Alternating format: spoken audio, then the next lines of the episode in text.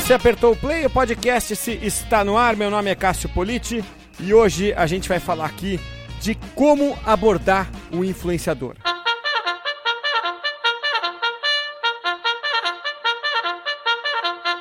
Eu tenho a satisfação de receber hoje aqui comigo a Maiara Maia do Influence-me. Tudo bem com você, Maiara? Tudo ótimo, muito bom estar aqui novamente. Tava com saudade de você já.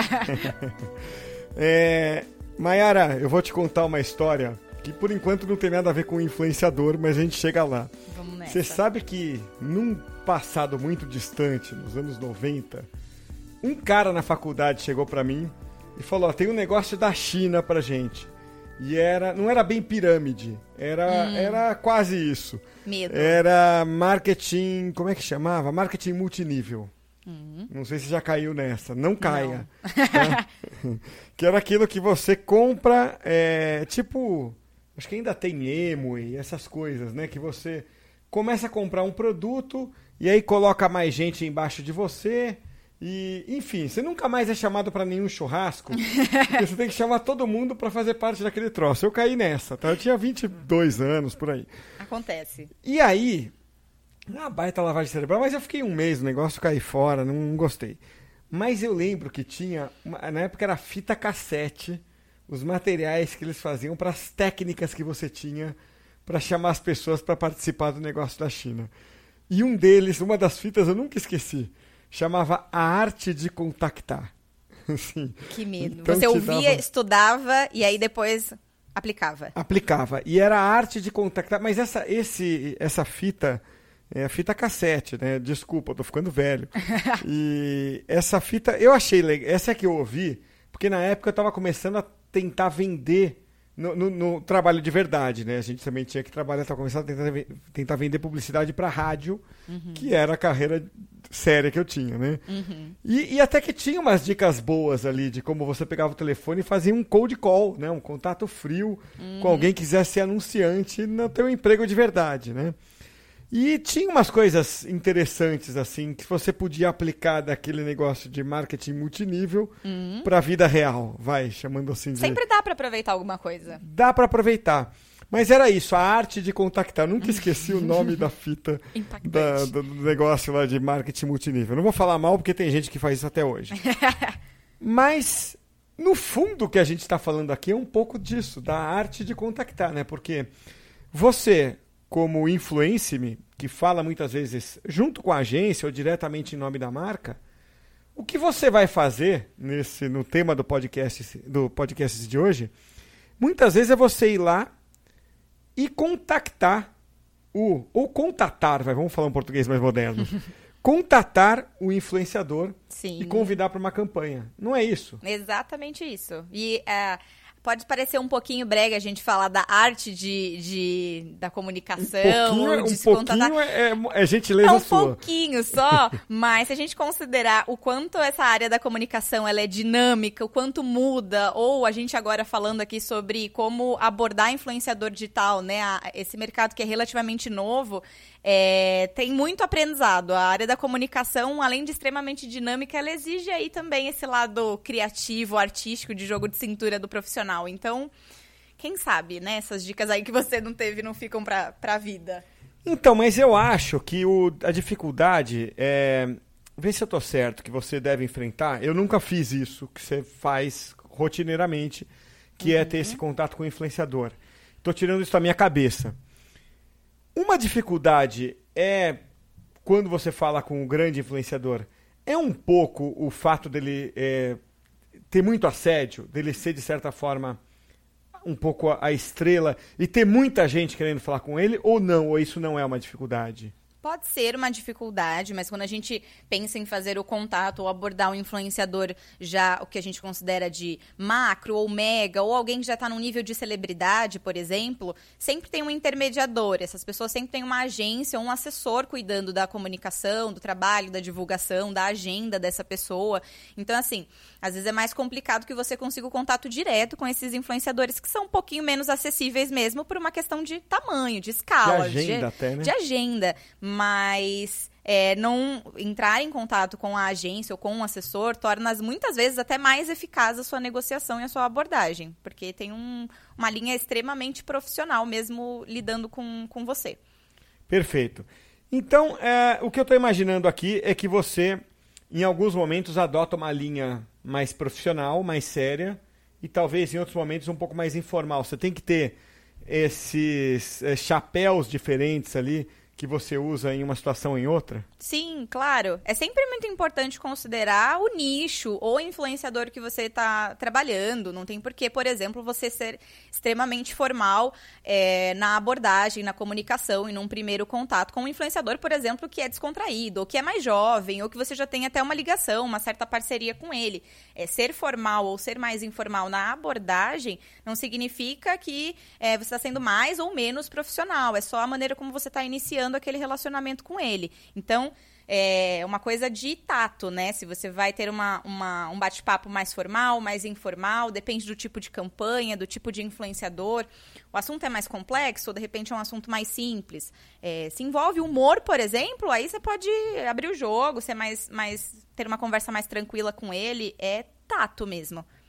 Agora, esse contato, você me falou que é, às vezes o influenciador é mais estruturado, é uma empresa até que tenha um terceiro, Sim. um gerente cuidando disso, que até espera esse contato, ele até vive desse contato Sim. que você faz, né? Porque ele sabe que dali vem a receita, né? Sim.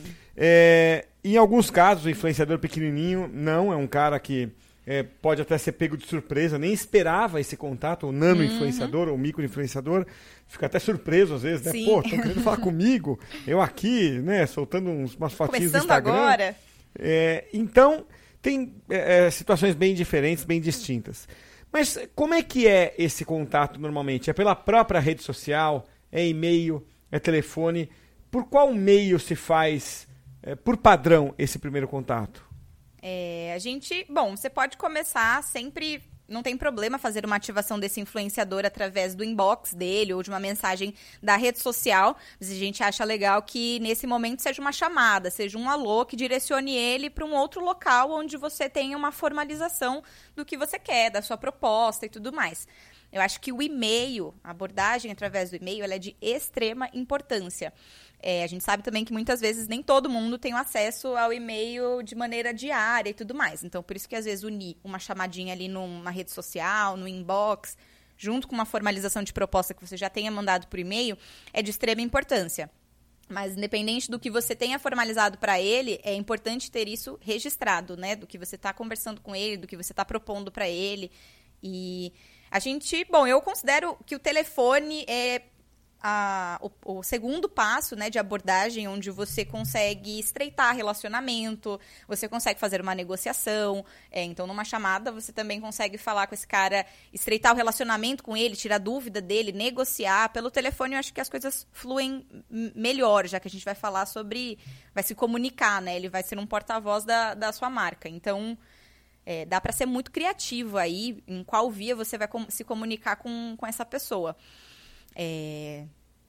Mas acho que por telefone você consegue um real, uma real aproximação com ele se, se essa for a intenção. Então, por exemplo, se for uma campanha pontual, às vezes você consegue né, uma, uma chamadinha rápida na divulgação dele, uma coisa mais simples. Pelo e-mail você consegue matar tudo isso. Mas dependendo do assunto, dependendo da campanha que vai ser realizada, por telefone é necessário você brifar ele novamente tudo aquilo que está formalizado.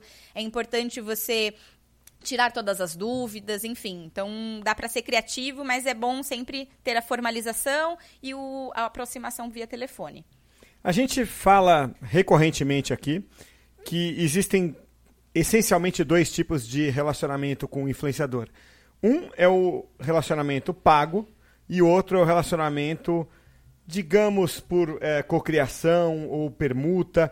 Claro que a cocriação está em todos, mas diria, a, a, parceria, sem remuneração, por assim dizer. Sim. Então são duas abordagens diferentes nesses dois casos, né? Porque é, imagino até que a receptividade de, do influenciador para um e para o outro também seja diferente. Você chegar falar, ó, eu tenho grana para você. o cara reage com um sorriso. Exato. O, eu tenho aqui uma proposta que não envolve grana. Ele reage com um grande ponto de interrogação, né? Então, como é que é a abordagem num caso e no outro? É, é, sempre importante frisar que em qualquer abordagem o que você tem que mostrar sempre para o influenciador é que ele é o seu parceiro, que você quer ele não só como um porta-voz ou não só como um, um, veículo, você quer ele como um parceiro. Isso faz total diferença é, na mensagem que ele vai transmitir, no relacionamento que vocês vão criar e como as coisas vão seguindo adiante. Até porque a gente acredita muito que o marketing de influência tem um efeito, pelas coisas que a gente já falou aqui outras vezes, um efeito muito mais interessante, um retorno muito melhor com recorrência, com frequência, enfim. Então, é, na abordagem de um influenciador, quando você tem uma campanha remunerada, lógico que ela vai ser mais simples, no sentido de que você tem um budget para negociar com ele, então é aquilo que você precisa, se você ele aceita ou não, o que, que vai flexibilizar, se qual dos lados consegue ou pode modificar alguma coisa.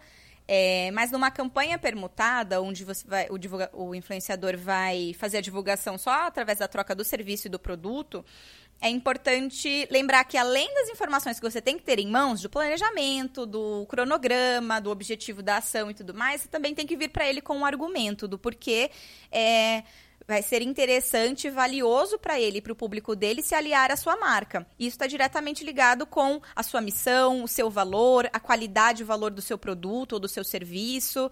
É, nesse momento, pode ser que você tenha uma boa receptividade das pessoas que você selecionou para iniciar o contato, o que mostra que você foi assertivo nessa seleção de nomes. Então, poxa, mesmo através só da troca do produto ou do serviço, é, o influenciador, os influenciadores que eu selecionei estão muito interessados. Você foi assertivo na sua seleção de nomes.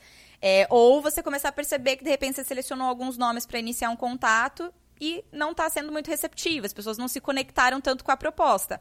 Daí vale dar um passinho para trás e repensar. Fui assertivo na seleção de nomes, escolhi o nicho certo de influenciador, o tamanho certo de influenciador. É, lógico que campanhas permutadas, elas existem ah, através de pequenos produtos, kits de produtos ou serviços mais simples, mas tem campanhas permutadas que é, são gigantes, que tem um custo até altíssimo para o cliente. Então, tudo vai do tato, de você avaliar e sempre lembrar lá no início, antes de fazer qualquer contato, que ele é seu parceiro também. E você quer que ele enxergue isso como uma parceria de verdade que vai ser valiosa para os dois lados. Quando você fala de receptividade, é o influenciador recusar a proposta, é isso? Ou é ele não entender a proposta? Pode ser uma falta de retorno, de repente você mandou um e-mail para ele dizendo que a troca vai ser através de um produto, e aí você vê que as pessoas não estão respondendo, ou você começa já a perceber que na negociação, no contato mesmo com eles, estão está tendo algumas. É, é, as pessoas não estão aceitando, elas estão recusando. E aí você pode entender se isso tem a ver com a proposta que você estruturou, né, o planejamento que você fez, a moeda de troca. Qual foi essa moeda de troca? É, ou se tem a ver com, de repente, o nicho do influenciador, o tamanho do influenciador. É um pouquinho mais difícil você conseguir fazer uma campanha permutada ou abordar um influenciador que já esteja num nível de celebridade. Poxa, a imagem dele é gigantesca, né? E vale muito. Então, às vezes, essa negociação, essa aproximação pode ser um pouquinho mais complicada. É, sempre levando em consideração essas, esses pontos que a gente levantou. Vai ser valiosa para as duas partes? Se sim, você vai ter, sempre, vai ter o melhor argumento na mão para negociar com ele. Uhum. Tá, e uma última questão aqui que eu tenho. Esse approach vai ficando mais fácil ao longo do tempo? Porque eu imagino que a sua rede de relacionamento vai aumentando, né? Quer dizer, Sim. então, depois de um certo tempo, você já tem ali o teu clubinho de influenciadores, né? Então, o approach é às vezes um WhatsApp. Então, você já tem aquela rede, seja você como agência, seja você até como empresa, você já tem ali talvez 300 caras do seu segmento que já te conhecem. Ainda que você tenha falado com eles, sei lá, um ano atrás, ele já sabe quem você é. Isso é um ativo, um patrimônio que você tem e que você acaba usando. Então a minha pergunta é: a tendência é que esse trabalho se torne mais fácil ao longo do tempo ou não? Porque você sempre acaba renovando aqueles influenciadores. Você é, não forma nunca esse clubinho. Depende do tipo de campanha, de como a marca se posiciona. Eu acho que é, às vezes o clubinho ele é extremamente, valioso se foram pessoas que trabalharam com a sua marca e deram um resultado positivo e por alguma razão você não pode seguir com elas numa recorrência, numa frequência. Mas se deu certo para os dois lados, com certeza quando você precisar pontualmente ativar novamente aquele influenciador, ele vai ser receptivo, vocês vão ter uma negociação mais rápida, ele já sabe como é que funciona o seu trabalho, como é que funciona a sua marca. É eu acho que é interessante a gente sempre lembrar que qualquer nova ativação é um novo trabalho sendo solicitado, um novo briefing, não, não deixar as coisas caírem numa rotina. Lembra que esse influenciador é seu parceiro, mas ele está trabalhando, né? Então, manter a formalidade dentro do possível. As coisas ficam mais fáceis, acho, porque a gente vai ganhando mais, mais tato no dia a dia, na rotina. É, principalmente se você é o, o, o, responsável pela marca, você já sabe o que funciona, você vai aprendendo, né? O que, que funciona mais falar, abordar, como que as pessoas estão enxergando a sua marca naquele momento no mercado. É, se você for uma marca nova, se você está nascendo agora, é, claro que você vai ter um esforcinho a mais para mostrar o valor do que você está querendo jogar no mercado e do parceiro que você está querendo, da parceria que você quer fechar e tudo mais.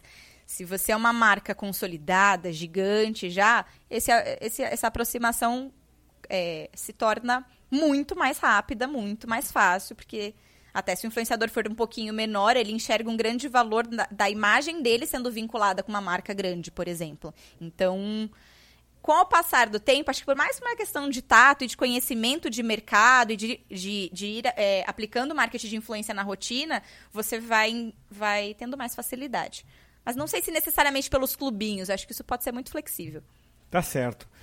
Mayara, muito obrigado por mais uma vez interromper o seu trabalho, deixar de almoçar é um de vez em quando. É um prazer.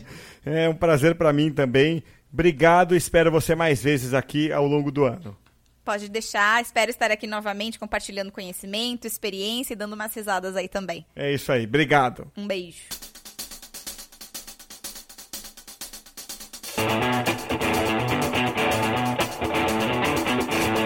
A Maia falou muito aí de uma parte importante que é a abordagem ao influenciador, mas olha, todo o restante do relacionamento com o influenciador precisa ser gerido e o Influence pode ajudar muito você nessa parte com duas soluções importantes. É o software com inteligência artificial e o suporte de uma equipe altamente especializada em marketing de influência. Então acessa aí o Influence para saber mais. E olha, esse Influence é com Y, tá bom? www.influence.me.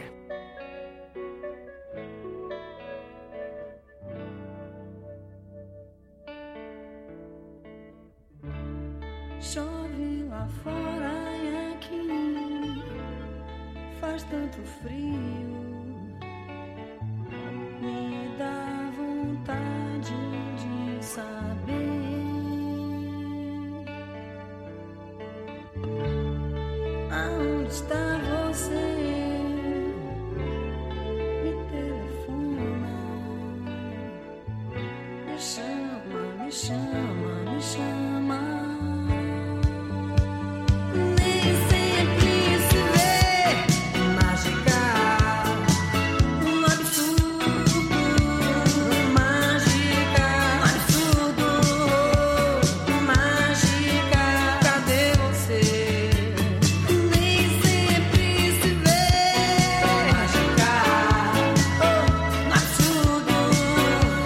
Fazer aqui agora uma confissão de senilidade, viu? Não faz muito tempo, talvez, sei lá, uns 10 anos, que o telefone era a base de todo contato. E você viu o que a Mayara disse agora há pouco? Que o telefone é o segundo recurso, né? Então vamos fechar aqui o podcast esse de hoje com uma música que marcou muito a minha geração aí dos quarentões sobre o telefone. Me chama do Lobão nessa versão eternizada pela Marina Lima. Até a próxima, hein?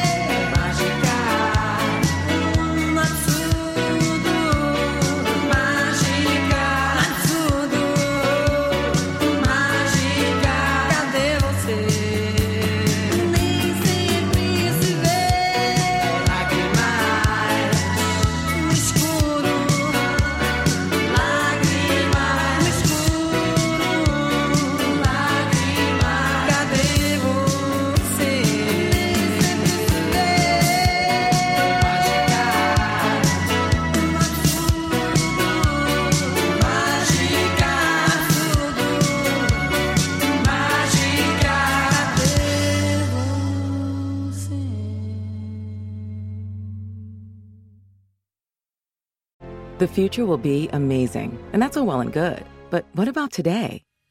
You can feel the rush of a 400 horsepower Nissan Z. Or climb to new heights in the all terrain Nissan Frontier.